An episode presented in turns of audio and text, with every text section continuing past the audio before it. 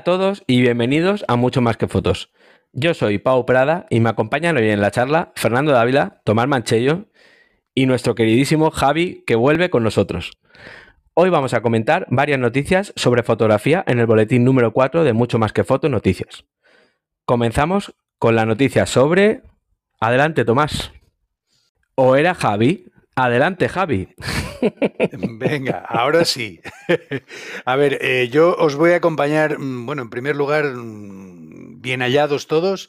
Eh, he tenido ahí un, un digamos, una serie de, catastróficas desgracias, como la película. Unas vacaciones largas eh, con extra de largas, Una serie de eventos desafortunados. Eso, no sé cómo se, cómo se diría en, Ecuador, pero aquí era una serie de catastróficas desgracias de Wesley Snipes o no sé quién. Bueno, los, gallegos, los gallegos dirían ya tal. Adelante. Ya tal. En cualquier caso, que hoy dispongo de muy, muy, muy poquito tiempo y simplemente comentar la noticia que para mí ha sido en estas dos últimas semanas eh, lo que me ha roto la cabeza, me ha roto los esquemas, me ha roto, me, me ha hecho mm, pensar en el futuro y en qué será el futuro de la fotografía. Estoy hablando de una palabra, un término acuñado por, por uno de los eh, pioneros en el, en el tema, eh, que es Juan Pablo de Miguel, un fotógrafo muy consolidado y muy importante en, el panorama fotográfico español, eh, que hasta que lo que yo le conociera era un, fotógrafo, fantástico de paisaje, pero es que eh, se ha metido con la inteligencia artificial y ojo, mucho cuidado, porque eso es un campo nuevo, inmenso, y aún está en pañales. Si tenéis ocasión, por favor, visitad la web iagrafías.com IA grafías, IA de inteligencia artificial. Porque claro, esto no es fotografía. Pero es que si, te dicen que eso no es fotografía, no te lo crees. O sea, lo que puede llegarse a... Mm, es que no estamos hablando solo de, paisajes o de eh, mm, fotografía urbana o mm, reflejos, nubes, agua, no sé. No, no, no. Es que se inventa personas la inteligencia artificial. Se inventa animales se inventa absolutamente todo y con una em, credibilidad al ojo humano que es em, apabullante. O sea, si no te dicen que eso no es una fotografía, tú no te lo crees. Y como digo, está empezando, está eh, asomando todavía a la punta del iceberg. Cuando empecemos a descubrir el potencial que tiene esta herramienta, eh, va a ser bestial. Eh, no digo que vaya a quitar trabajo, porque no va a quitar a trabajo, obviamente. Una fotografía no, no va a ser lo mismo eh, hecha, eh, digamos, entre muchas comillas, de mentiras, que en la realidad que tú estás viendo y que vas a plasmar en una imagen. No va a ser lo mismo, ni va a sustituir ni va a quitar trabajo a fotógrafos. Pero esto, eh, de cara a las fotografías de stock, ahí yo creo que le va a pegar un palo terrible, porque es que tú le dices, quiero una botella verde y te saca una botella verde y no tienes que ir a buscarte una fotografía de una botella verde en stock porque te la acabas de inventar con tu, con tu programa de inteligencia artificial. Eh, quiero decir, ahí, ahí va a hacer bastante mella. ¿eh? Eh, porque mm, no sé, no solo estamos hablando de fotografías de objetos, paisajes inventados que no, no van a pagar derechos de autor, eh, mm, fotografías de mm, ciudades utópicas que no existen pero que van a ser un fondo, eh, un, mate painting para, no sé, cualquier otro tipo de escena, de publicidad, de, mm, merchandising, no sé, va a ser, va a ser un campo eh, que a los diseñadores gráficos les va a venir Dios a ver porque estaban siempre pendientes de imágenes de stock, siempre pendientes de vectores de stock, de mm, tipos de letra de stock. Es que, es que la inteligencia artificial no vas a tener que pagar eh, los, los royalties y vas a tener a tu disposición un mundo entero para acompañar a tus diseños. Eh, yo lo siento, pero os tengo que dejar porque tengo una historia aquí y me gustaría estar un rato más con vosotros, pero para la próxima ya, ya lo voy a estar, prometido. Venga, doy paso al siguiente. Muchas gracias. Gracias a ti, Javi. Impresionante. Todos nosotros hemos estado preparando algunas noticias, pero has llegado tú después de mucho tiempo a rompernos los esquemas y hablar del tema que es del momento, el tema de la inteligencia artificial que va, si no a dejarnos sin trabajo, va a revolucionar el mundo de la fotografía, de la ilustración y el mundo de la imagen en términos generales. Y muy pronto, en mucho más que fotos, tendremos una entrega especial sobre el tema y con Javi. A continuación, Pau. Eh, bueno, en principio creo que se iba a lanzar Tomás. ¿Estás preparado? Eh, estoy preparado. Adelante. Eh, os hablo. Os hablo un poquito de cacharreo, lo que es lo que nos gusta, lo de gastar dinero. Que eso, eso, mola, eso es la salsa. El tema la noticia favorita, el cacharreo. sobre, todo, sobre todo si no tienes moñi, dale candela. Vamos a hablar de cámaras y objetivos que no nos podemos comprar. Y nos gustaría. Primero voy a hablaros de la Fuji nueva. Hace poco se presentó, os hablé de la Fuji, la XH, las XH2S. Pues ahora se ha presentado la versión más, más para estudio, por así decirlo. La Fuji XH2, que es una cámara de cuerpo similar, muy más orientada a tipo profesional, es decir, se diferencia mucho de las Fujis anteriores con respecto a que no está hecha con tantos diales, está más cámara reflex tipo Sony, Nikon, Canon, más como la conocemos todos, es decir, algo menos, más rápida, más que tenga, la cojas y la uses rápidamente. Y esta cámara, pues aparte del cuerpo, muy diferente a las otras Fuji, diferente en el sentido de, lo dicho, diales, porque luego ves el visor y las formas es muy parecido. Lo que pasa es que no tiene tantos diales, ni más ni menos. Pero esta cámara ya se orienta en un mercado más profesional, sin, abandonar el formato APS-C de su sensor, que este, que este sensor es nuevo. Este sensor lo han hecho para esta cámara y tiene una densidad de píxeles muy grande para ser formato APS-C, son 40 megapíxeles. Es una cámara pues orientada a trabajar, trabajar en estudio. Evidentemente no es una cámara para callejear. Hombre, evidentemente se puede callejear. Tiene un enfoque rápido. Eh, el enfoque al ojo lo tiene muy, muy bueno con respecto a los anteriores Fuji, como la XT4, que era la cámara más avanzada que tenían.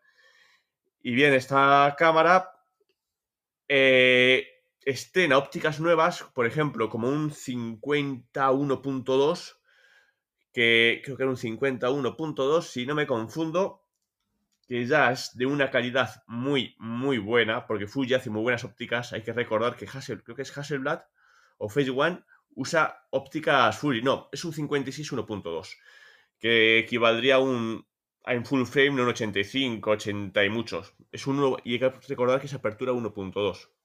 Muy importante.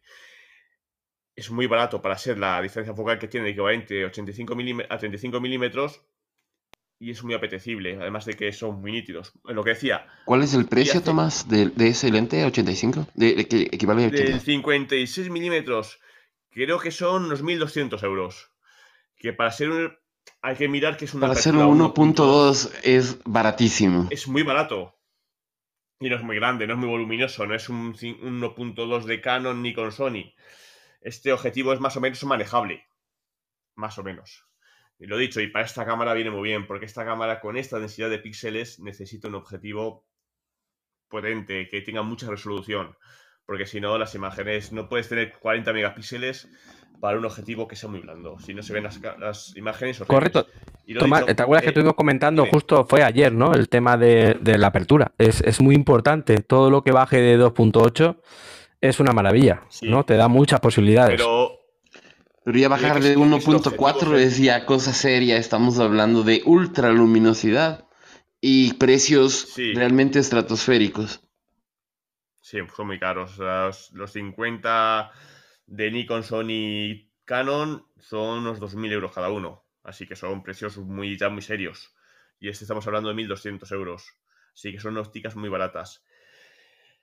Pero claro, si quieres calidad tienes que pagarla. Yo también te digo una cosa. Yo he tenido un 1.8 y un 1.4 y un 50, un 1.8 da la calidad justa, pero un 50, un 1.4 da una calidad muy buena y merece la pena pagar. Merece la pena pagarlo si vas a disparar a mucho a esa apertura. También siempre estamos. Tomás, una pregunta. Una pregunta. Este, esta cámara Si bien es, es APS-C, pero tiene una densidad de píxeles que nos daría la misma calidad que una full frame. Mm, la calidad te la da la óptica realmente. Este sensor es nuevo. ¿Queda calidad como una full frame? Pues seguramente sí, porque si al final recortas un full frame vas a tener un, una PSC. Yo te diría que sí. Aquí lo que tienes que mirar es la óptica y que esos 40 megapíxeles, al ser un sensor nuevo, el ruido es muy pequeño enfoca muy bien. Aquí tienes que mirar sobre todo eso. Eh, velocidad de enfoque y que la cámara en sí te va a generar poco ruido en situaciones muy difíciles. Aún así tienes que tener en cuenta que esta cámara ya tiene como un estabilizador, eh, eh el cuerpo de 7 pasos. Así que puedes disparar lento, a pesar de su 1.2, puedes disparar aún más lento y conseguir mucha luz.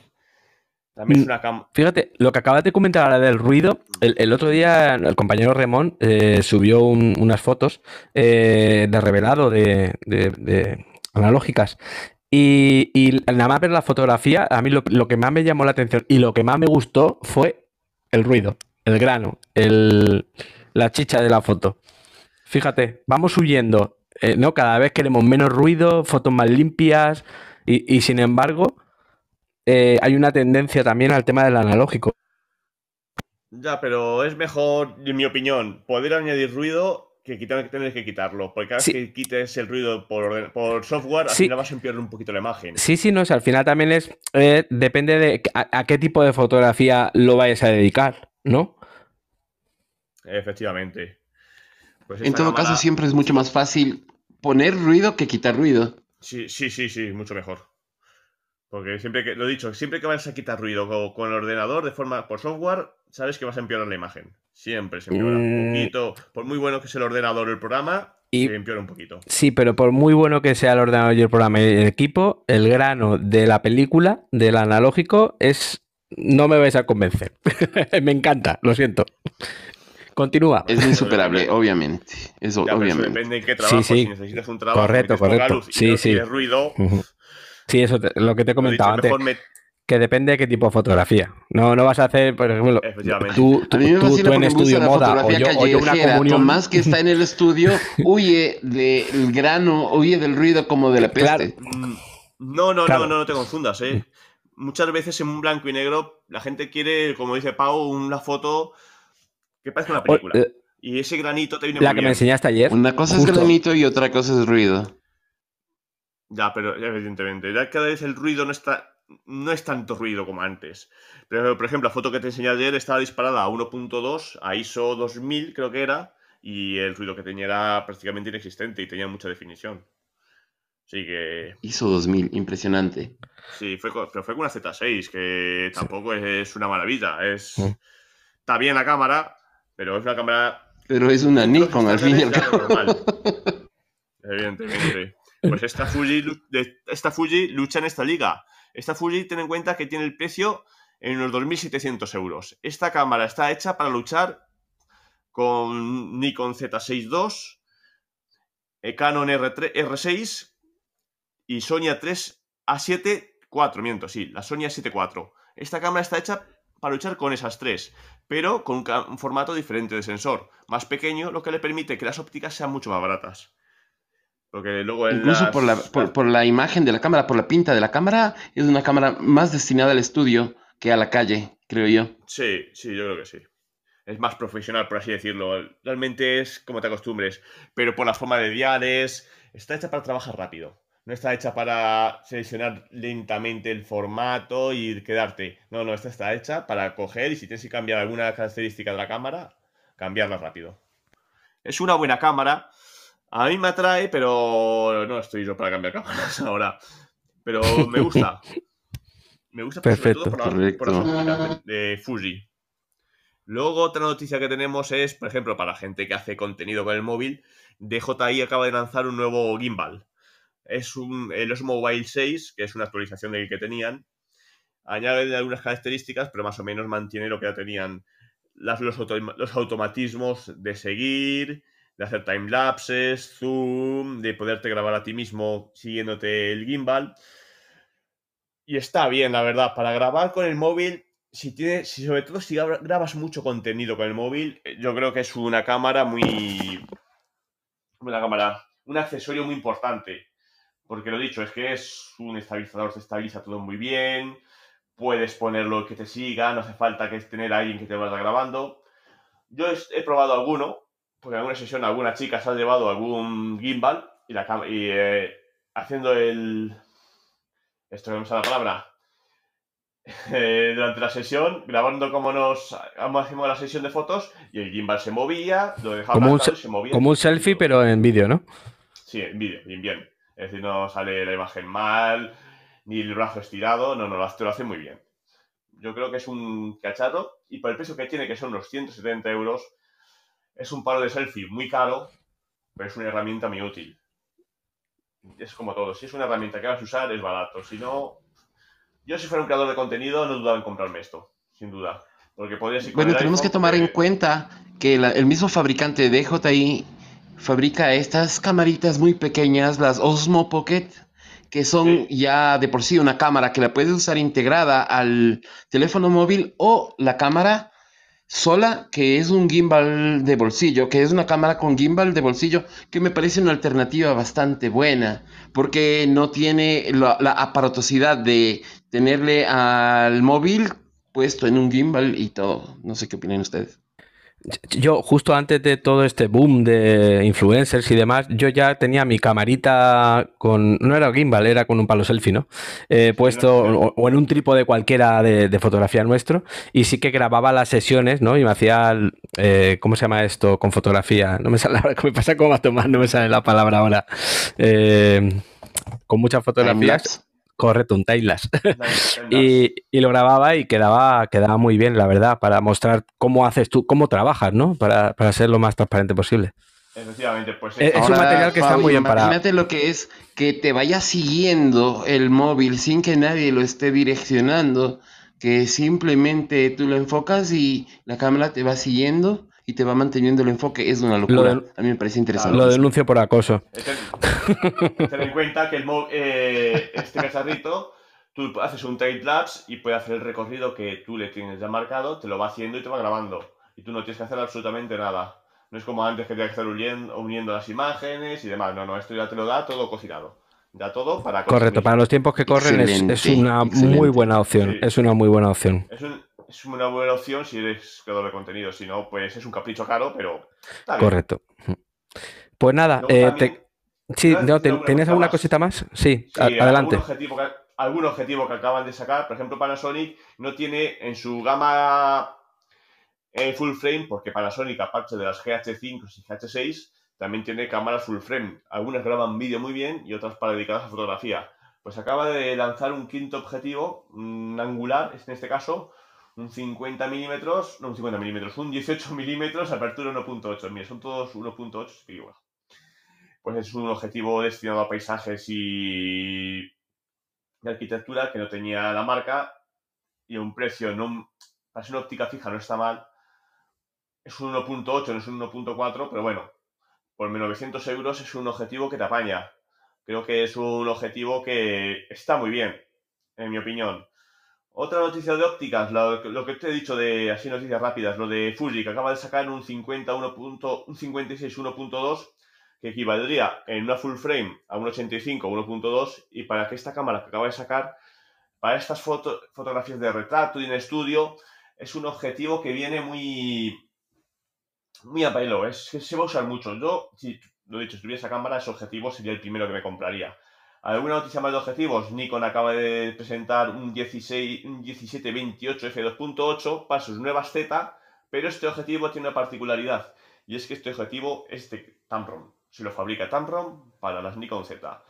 No es muy caro, es una, una opción baratita, que no es, son los 2.400 que te cuesta el 1428, este es algo más baratito, creo que son 1.000... 1.400 euros, 1.300 y pierdes algo de angular, 3 milímetros, pero ganas algo de zoom, 4 milímetros. No parece muy pesado, es de Tamron. Tamron hace muy buenos... De Tamron, renombrado para Nikon, hace muy buenas ópticas, sobre todo de zoom, porque ya sabéis lo que se dice, zoom Tamron fijo Sigma. Y este nuevo objetivo que estaba para Sony lo acaban de pasar a Nikon Z. Otro objetivo que va a sacar Tamron eh, para Fuji es el 150-500 que tenía para las cámaras de Sony, creo que eran, para PSC o la, montura E. Y este lo ha pasado para Fuji X. Ten en cuenta que este objetivo es un 150-500 y al ser de Fuji, que es una PSC, creo que pasa un 225-650 con una apertura 5.6. Es un zoom muy potente, porque es un zoom muy potente y para naturaleza viene de vicio a un precio también contenido. Que el precio, si no recuerdo mal, no lo estoy viendo, pero es muy barato para ser el objetivo que es. Unas 1.300 euros. Es una óptica cara, pero ten en cuenta que es un 600 milímetros prácticamente. Esto para naturaleza es una bestialidad. Y creo que de objetivos no tengo nada más que contaros. Menos que si pasamos por... Bueno, para complementar tu noticia, la noticia de nuestro gurú tecnológico Tomás, yo quisiera, quisiera hacer un comentario que es muy interesante ver cómo los terceros fabricantes como Tamron, Sigma siguen anunciando lentes para sus, sus cámaras Nikon, Sony, mientras Canon se mantiene reacio a, a recibir lentes, a, compartir su montura con fabricantes, con terceros fabricantes. Es algo que me parece que está, está siendo muy polémico por parte de Canon. No sé qué opinas tú, Tomás. Yo creo que Canon quiere directamente eh, amortizar su montura R, la nueva. Por las buenas o por las malas. Eh, siempre se ha hecho, siempre ha dejado a Tamron y a Sigma, que eran los principales fabricantes, los principales fabricantes que hacían autofocus. Hay que recordar que, lo, por ejemplo, con Seven Artisans, que hacen objetivos pero totalmente manuales, sí, lo permite, eh, o mira para otro lado y lo deja. Pero en cambio, Tamron que eh, y Sigma no hace, no les deja fabricar. Porque Viltrox, eh, hay que decir que fue la, una marca, creo que es china esa marca, si no es china, le tiene de asiática. Eh, sacó un 85 1.8. Es un objetivo muy baratito, una apertura que está muy bien, una calidad más que decente, pero con autofocus. Y el autofocus funcionaba bien. Tuvo que retirarlo del mercado. Sí, Canon les invitó eh, a retirar ese objetivo del mercado. Razón, que infringía patentes del el autofocus de las Canon RP. Eh, esto lo destapó Fotolari, porque Fotolari escribió directamente a Canon España eh, para pedir explicaciones. ¿Por qué habían pedido a Viltrox que retirara ese objetivo? Si más o menos otras marcas también lo tenían y siempre habían sacado objetivos para la antigua montura L. Creo que la, montura antigua de Canon es la L, la de las reflex. Había objetivos de otras marcas autofocus y no los retiraban. ¿Por qué a Viltrox sí? Y parece que ahora se están metiendo con el tema de que están infringiendo patentes de autofocus. Creo que se quieren comer todo el mercado con sus objetivos, ni más ni menos. Sony, eh, las especificaciones de su cámara, hace unos de su montura, la montura E, hace unos años las abrió para todos los fabricantes. Nikon también lo tiene cerrado, pero en cambio Viltrox tiene objetivos para Nikon y Nikon mira para otro lado. Y Tamron está empezando a sacar objetivos también para Nikon Z y también deja. Y los coreanos también, los coreanos de Samyang, Rockinon ya anunciaron sacar eh, objetivos de autofocus para Nikon, para las, para las Nikon de sin espejo. Si la Z, pues igual lo dicho, Nikon mira para otro lado, Nikon le conviene tener un mercado, no, está vendiendo ni como Canon ni como Sony, y evidentemente le conviene que haya muchos objetivos para que la gente, la gente pueda comprar sus cámaras. Canon yo creo que está viendo que está vendiendo muchas Canon con montura R y quiere comerse todo el mercado para ellas. En un futuro a lo mejor abre un poquito la mano, pero por ahora lo creo que se está equivocando, porque al final lo único que va a hacer... Canon está vendiendo muchas cámaras de ¿Sin espejo? A mí me parece que no. Sí, sí, sí, sí, sí. Eh. Por ejemplo, la R3, que es profesional, que es muy cara, es una cámara profesional, está vendiendo a patadas. Ten en cuenta que las antiguas Canon sin espejo, la de montura M era la chiquitita, la M50. Por mucho tiempo, la M52, que era una cámara que no ves en ningún lado, pues en Japón era la cámara más vendida. Es la cámara sin espejo más vendida. Japón, Japón siempre es un mercado bastante difícil de, de predecir. Sí, sí, pero ten en cuenta también que muchos profesionales, muchas agencias, están pasando a Canon sin espejo. Están pasando o R6 o Eso R5. sí. No se están yendo a Sony. Sony está cogiendo mucha gente de Nikon, pero Canon están siguiendo en Canon. Algunos ha cambiado, pero casi todos están pasando a cámaras sin espejo. Y son mucha, muchos profesionales con cámaras sin espejo de Canon. Canon está vendiendo mucho. No nos equivoquemos. Eh, Canon, Canon es- Canon es Canon. O sea, es que no. Nikon, Nikon es Nikon también, pero, pero Canon es la dominante. Eh, Claro, Nikon en el fondo es una empresa muy chiquitita, ¿eh?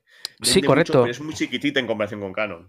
Tuvo su momento, tuvo su momento muy potente, pero Sí, ahora sí. mismo es, es como las, bueno, lo- los, rankings, ¿no? De muchas veces. Eh, tienes a Canon, Sony y Nikon. O sea, Efectivamente, el resto de marcas Fuji en el mercado profesional es algo mm, testimonial. mm. De Olympus a... Decir que Olympus va a su bola, no vende mucho, la verdad, pero está. Se mantienen, lo importante es que se mantengan. En caso no existen sin espejo. Pues, pues vengo yo con una noticia para hacerle sombra a, a las cámaras profesionales. Cuéntame. Pues ha salido el, el Sony Xperia 5, ¿vale? Eh, que es un pedazo de pepino de teléfono, porque las características del teléfono pues es casi un portátil. ¿Para qué vamos a entrar en las características del teléfono? Eh, 6,1 pulgadas, pantalla Full HD con soporte HDR, etcétera, etcétera, etcétera. Procesador Snapdragon 8 octava generación de Qualcomm, junto con 8 GB de RAM, 128 de almacenamiento con hasta un tera. Eh, Batería muy buena, IP6568 de para el agua, pero lo importante es el apartado fotográfico, ¿vale? Porque esto empieza a ser ya una compacta mm, superior. Eh, viene con un sensor, eh, la cámara frontal con un sensor mejorado de 12 megapíxeles que permite grabar contenido a 4K HDR. La cámara trasera repite configuración con tres sensores de 12 megapíxeles cada uno, pero ahora hereda algunas tecnologías presentes en el Xperia 1 y en las cámaras de la serie Alpha, como el Eye Autofocus y el seguimiento de objetos. Además, el sensor de imagen de lectura de 120 frames por segundo en las tres lentes es capaz de hacer grabaciones a cámara lenta 4K 120 frames por segundo. Y luego, que esto me lo ha recordado mi compañero, eh, trae un zoom de alta resolución por inteligencia artificial hasta 180 milímetros, que a diferencia del zoom digital convencional, que suele disminuir la calidad de imagen, el Xperia 5 cuenta con el nuevo zoom de alta resolución por inteligencia artificial, que utiliza el procesamiento mediante inteligencia artificial de Sony para dotar a tus fotos de mayor detalle y definición. ¿Qué os parece el cacharrito? Pues que las compactas están muertas desde hace tiempo y con esto ya. Sí. Bueno, esto ya han Es el último clavo en el, en, el, en el sepulcro de las compactas. Yo creo que esto ya se sepultó Eh. Esto ya la pira encima. Mi pregunta, ¿existía- ¿existen las compactas todavía? Mm, Yo creo que no. Ha- Hace tiempo que no me doy una vuelta por, como se dice, por el Mediamar, y- pero, pero hace tiempo también que no lo veo en los catálogos de, de fotografía. Yo creo que no. Directamente Es que ¿para qué? encontrar una cámara de una ¿Para qué si todo el mundo tiene en el bolsillo una cámara? En el móvil. Correcto. Sí, es que- Sí, los, sí, eh, sí, ahí puedes con una, con una cámara compacta, lo único que puedes hacer es este, tomar la foto. Con tu móvil tomas la foto de excelente calidad, puedes procesarla y puedes subirla a redes, que es lo que importa a- ahora en, la- en el, en el imaginario actual. Yo es que creo que, que este tipo de, de teléfono con ese tipo de cámara no va por las compactas que ya no existen, va a por otro tipo de mercado, ¿no? Ot- Otro hueco, que es eh, lo que comentaba eh, Tomás, eh, tú que conoces más de cacharreo, eh, y sí, creo que ya te lo preguntaba en alguna charla, ¿cuál es el, el equipo inicial, un kit inicial de, de fotografía? ¿Cuánto se tiene que gastar una persona?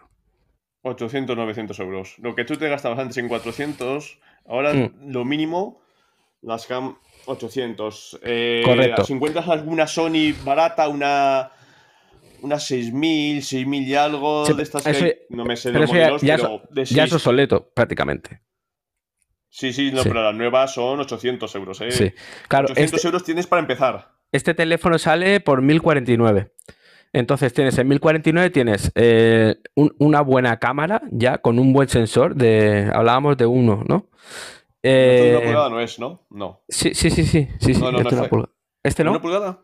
Yo creo que no, ¿eh? Yo creo que era el anterior, el, el Ese sensor. sensor de una pulgada, pero Sí, que, sí. que- Mm. que no usa el 100% del sensor, sino que con el estabilizador o una cosa así. Correcto, pero, pero al final no, no deja de ir a por ese mercado del kit inicial y encima con Sí. teléfono Yo incorporado. también O sea, un, un- que- un espacio para el, Para que- para el segunda, de segunda contenido. montura del fotógrafo.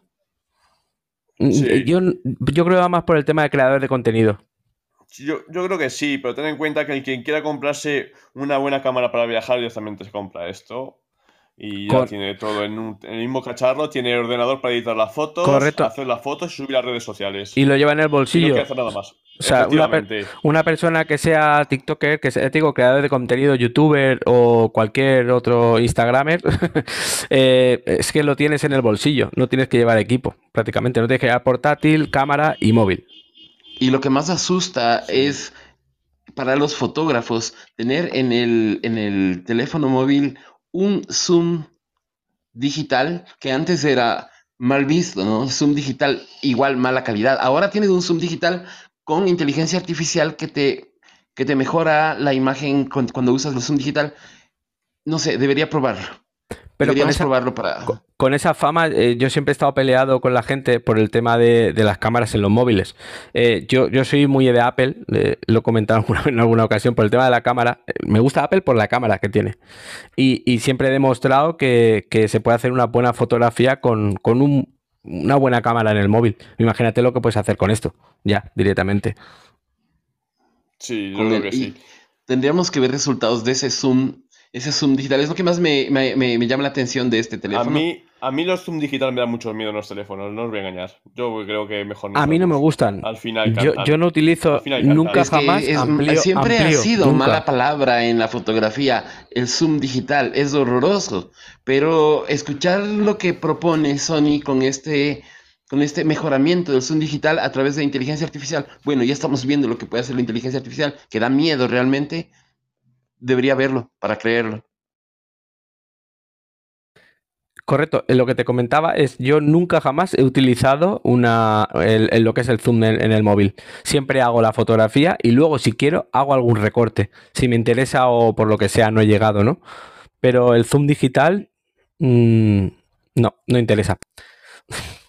No, que va. Yo el zoom digital lo he utilizado en el móvil cuando para, para cuestiones no fotográficas, sino para saber cuál es la placa del auto que pasó haciendo esto. Ahí simplemente. Sí, como, re- como, para como cuestiones recurso, como, como lupa. Fotografía. Exacto. Sí. Exactamente.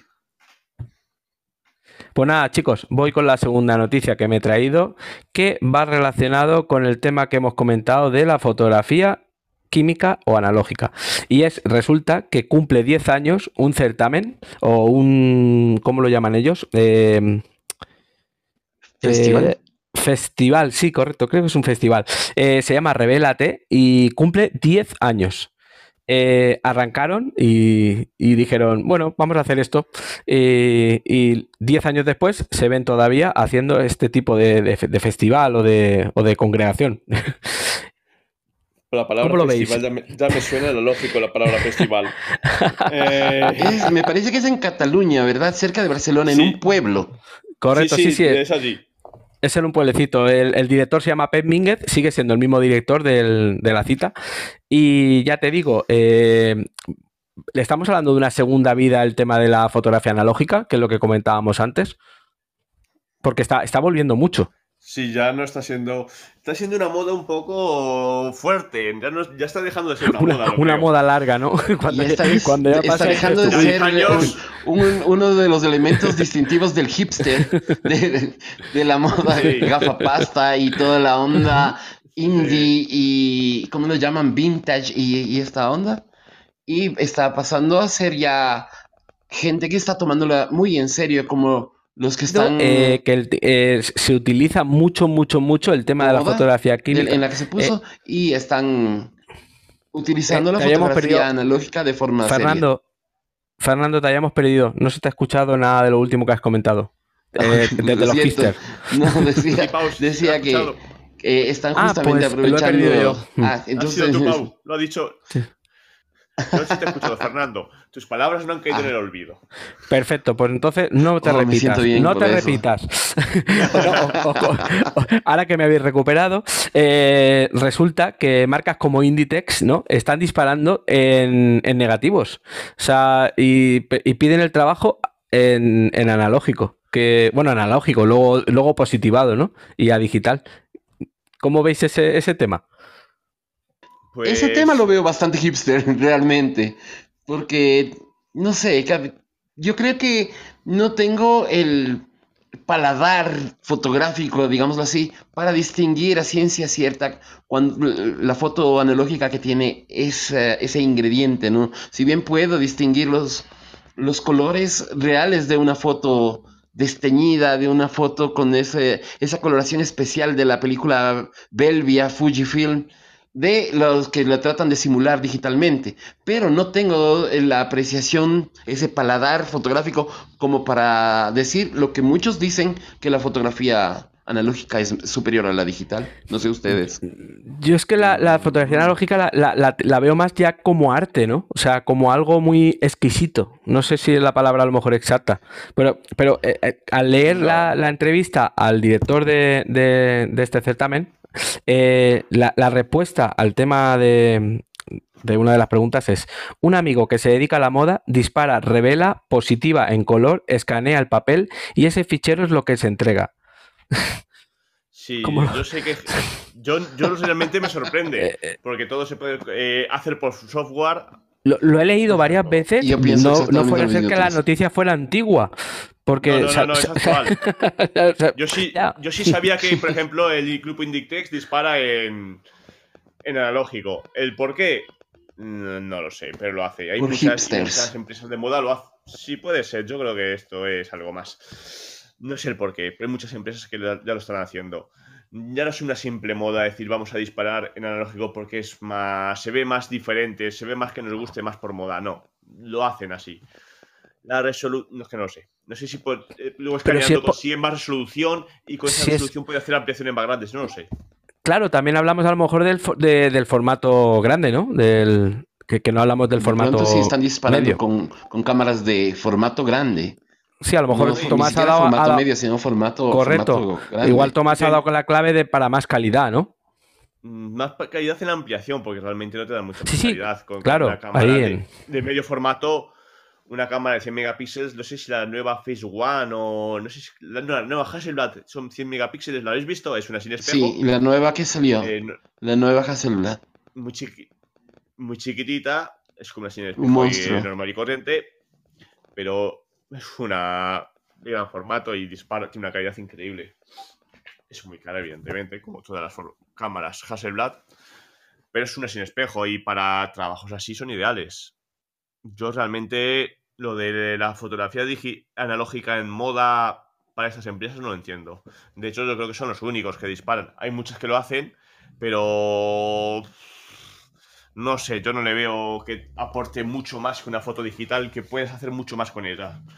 Puedes escanear los negativos y demás, pero... Yo, yo lo veo como Yo lo veo. Lo, lo veo más Jus- moda, Yo también ¿no? lo veo O sea, así. Justamente cuando nosotros vemos el trabajo fotográfico de justamente Inditex en, en- en su página web, las fotos no son precisamente el, el pináculo de la alta definición y de la alta calidad. Más bien tratan de emular el, bueno, no emular, sino producir eh, eh, esa fotografía fuerte, con grano, con altos contrastes, la cual es, si bien la puedes sacar en película, pero mucho más fácil es producirla digitalmente. Entonces, a mí me sorprendería que una revista como, por ejemplo, National Geographic eh, trate de, de- volver a la, a la película, pero eh, Inditex, que, que- que hace una fotografía más bien editorial, que tiene unos Mira, tonos mira, desaturados, una- altos contrastes de grano, ¿para qué? Es muy simple, mira, tú cuando vas a una tienda y ves los carteles, no ves fotos ultra definidas que te enseñan la ropa, no, tú ves fotos que haría cualquier persona en vacaciones Correcto. con una cámara Sí. Que te da de carrete con esos tonos cálidos, Y que ha co- ni más ni menos, pero enseñando ropa bonita. Y que ha costado una, una barbaridad. Es justamente por Es esa que tendencia es- que te digo, es esta el- tendencia El absurdo del absurdo. esta tendencia Sí. Tumblr Sí. o Eh, vintage, como quieran decirlo. Todos más bien tratan de emular la foto vacacional de tomada con la tomada con la Canon Instamatic de los años 70, con fotos descoloridas, amarillentas y con incluso fugas de luz. Claro, porque ten en cuenta que eso da sensación de vacaciones, de que te lo estás pasando bien. Y si ves a gente con esa ropa pasándoselo bien, con una foto que haces cuando estás de vacaciones, pues quieres comprarte ese, ese vestido. Es te justamente da la eso, sensación de que eh, estás de evocar a, vacaciones. a- a las sensaciones, a los, a los recuerdos, a los sentimientos. Si yo en el, Posiblemente sea por eso. en el formato de trabajo, eh, yo esta semana, tú lo, lo habrás visto también, Tomás, ¿no? Eh, ha estado subiendo Garci, ¿no? Garci Foto, ha estado subiendo el tema del Capture One, que con tu iPad y la cámara conectada al iPad, directamente pasa ahí, directamente la fotografía, el tethering, ¿no? Y, Sí. Pero si eso, eh, eh, conforme está haciendo la fotografía, el otro está diseñando en el iPad y lo está lanzando. O sea, me estás contando ahora de un gran formato, luego la, la revelo, luego la escaneo, luego- o sea, es- el proceso es... Es, es- todo es- lo contrario, es, complicarse la vida. No sé, igual no lo explican y lo entendemos. Yo siempre digo eso, ¿no? Que, que todo tiene una explicación. Pero así sobre el papel no, no me cuadra.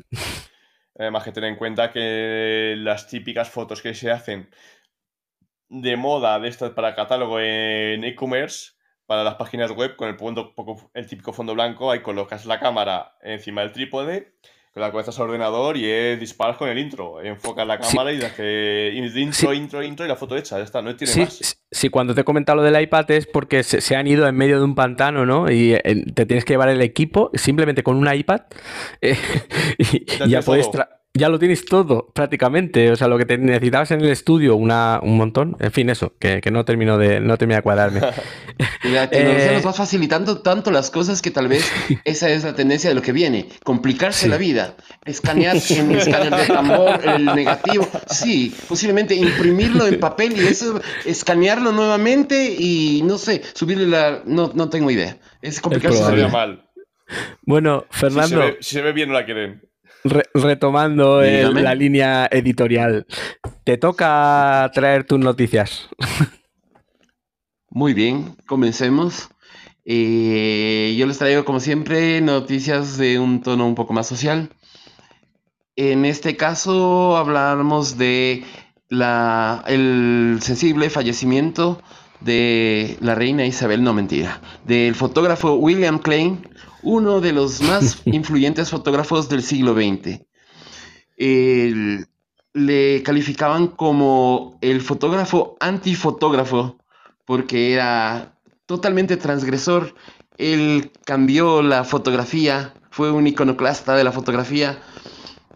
Este fotógrafo neoyorquino tuvo una infancia muy complicada en Nueva York, en la ciudad en la que nació. Eh, judío, de ascendencia judía, vivía en un barrio irlandés. Entonces ya podemos imaginarnos los problemas de vivir en un barrio antisemita y sufrir durante toda su infancia lo que ahora conocemos como bullying, ¿no? Sí, un bullying Él un hizo- extremo, ¿eh? El, el recontra bullying, imagínate nomás.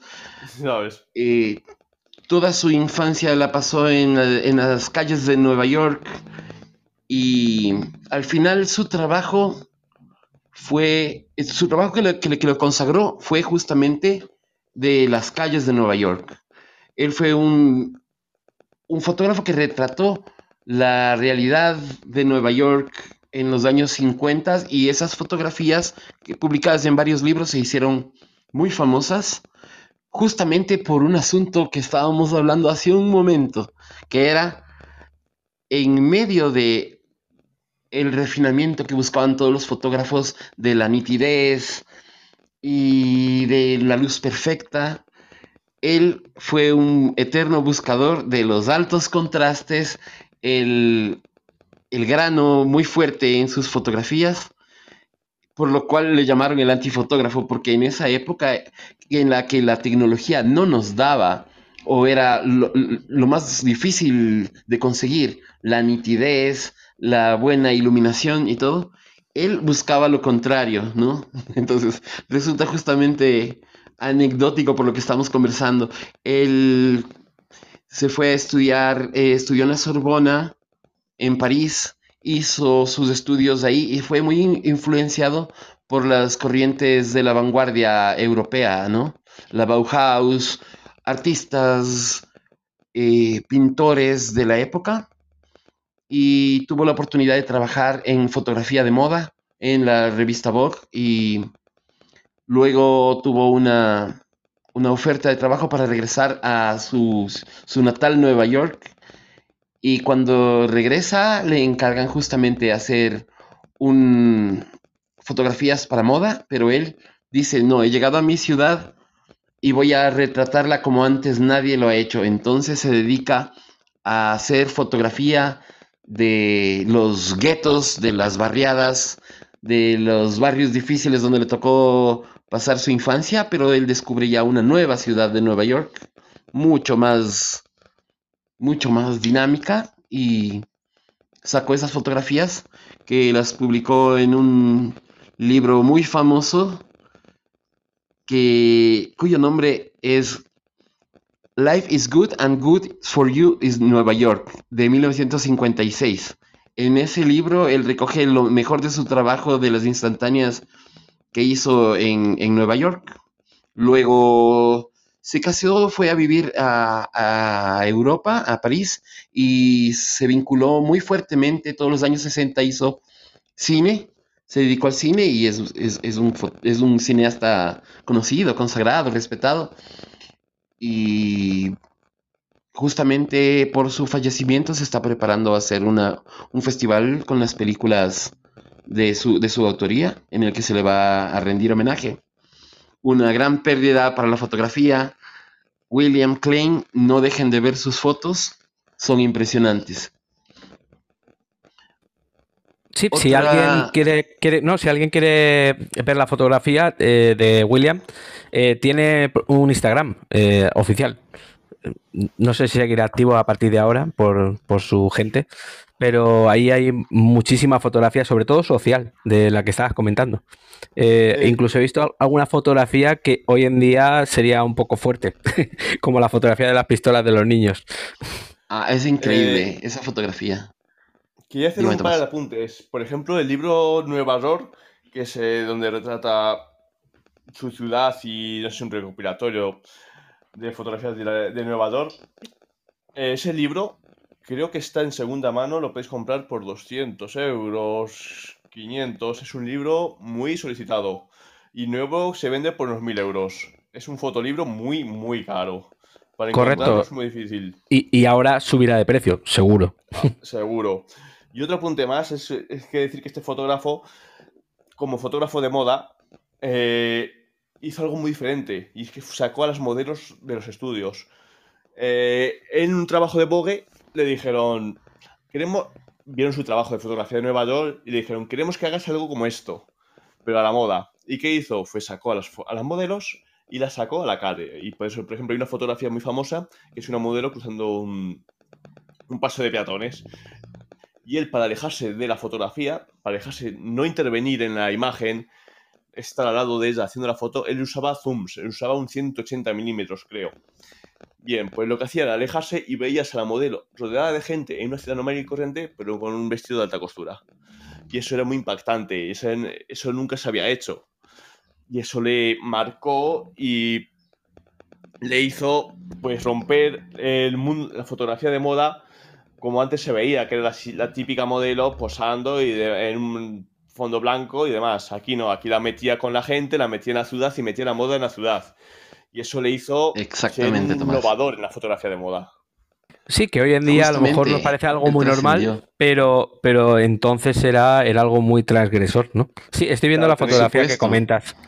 hay, una fotografía que es emblemática del trabajo de William Klein él lo, hace justamente con un zoom y en, picado desde una parte alta, fotografía a una chica con un vestido de alta costura y salen en la foto la, gente que está caminando, los transeúntes, mirándole con sorpresa a esta chica tan guapa y tan bien vestida en una calle común de Nueva York. La gente que le regresa a ver y ella caminando es, es un trabajo increíble.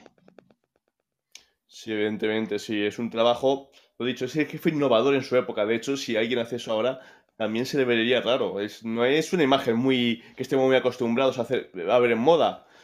Y él, en cambio, ya lo hizo hace tiempo y llamó mucho la atención. Y eso, Correcto que sí. porque eso no hizo marcar un camino a muchos fotógrafos y marcó a muchos fotógrafos. Y eso más la vista que tenía él de la ciudad. Es de tener en cuenta que hace una fotografía callejera muy fuerte, muy grande, muy bien hecha. Un referente para los que practican la fotografía callejera. Claro, y meter en- Fernando, en, la eh, fotografía callejera la moda, pues que eso no. Es Fernando, increíble. Fernando, confi- confío en ti todavía, estás a tiempo. Esperemos, esperemos. Dale caña Bueno, a la segunda.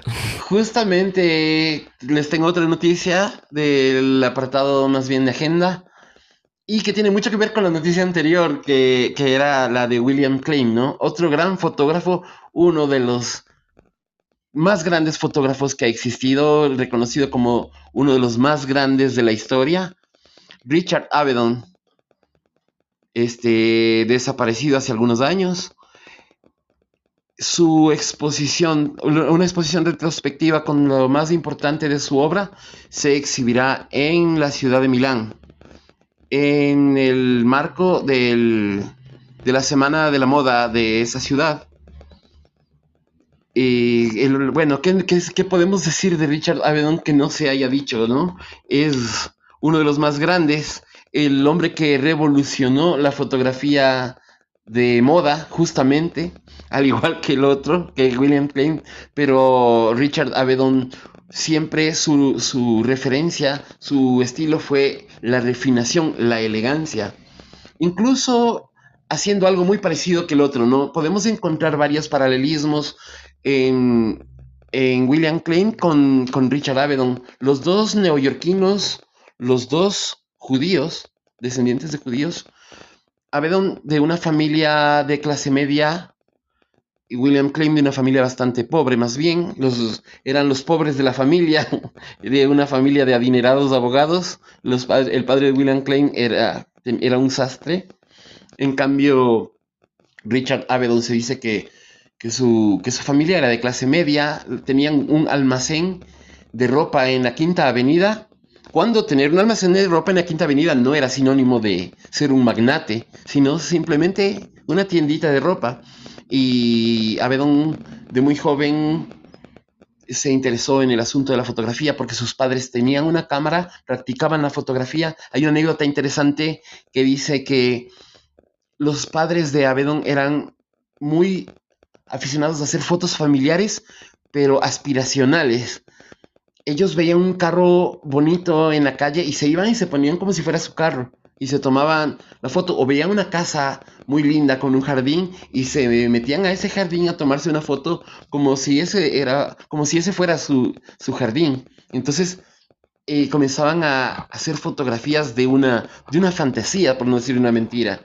Y eso obviamente va a influir muchísimo en su trabajo, ¿no? Ya eran pioneros del Instagram y del postureo, ¿eh?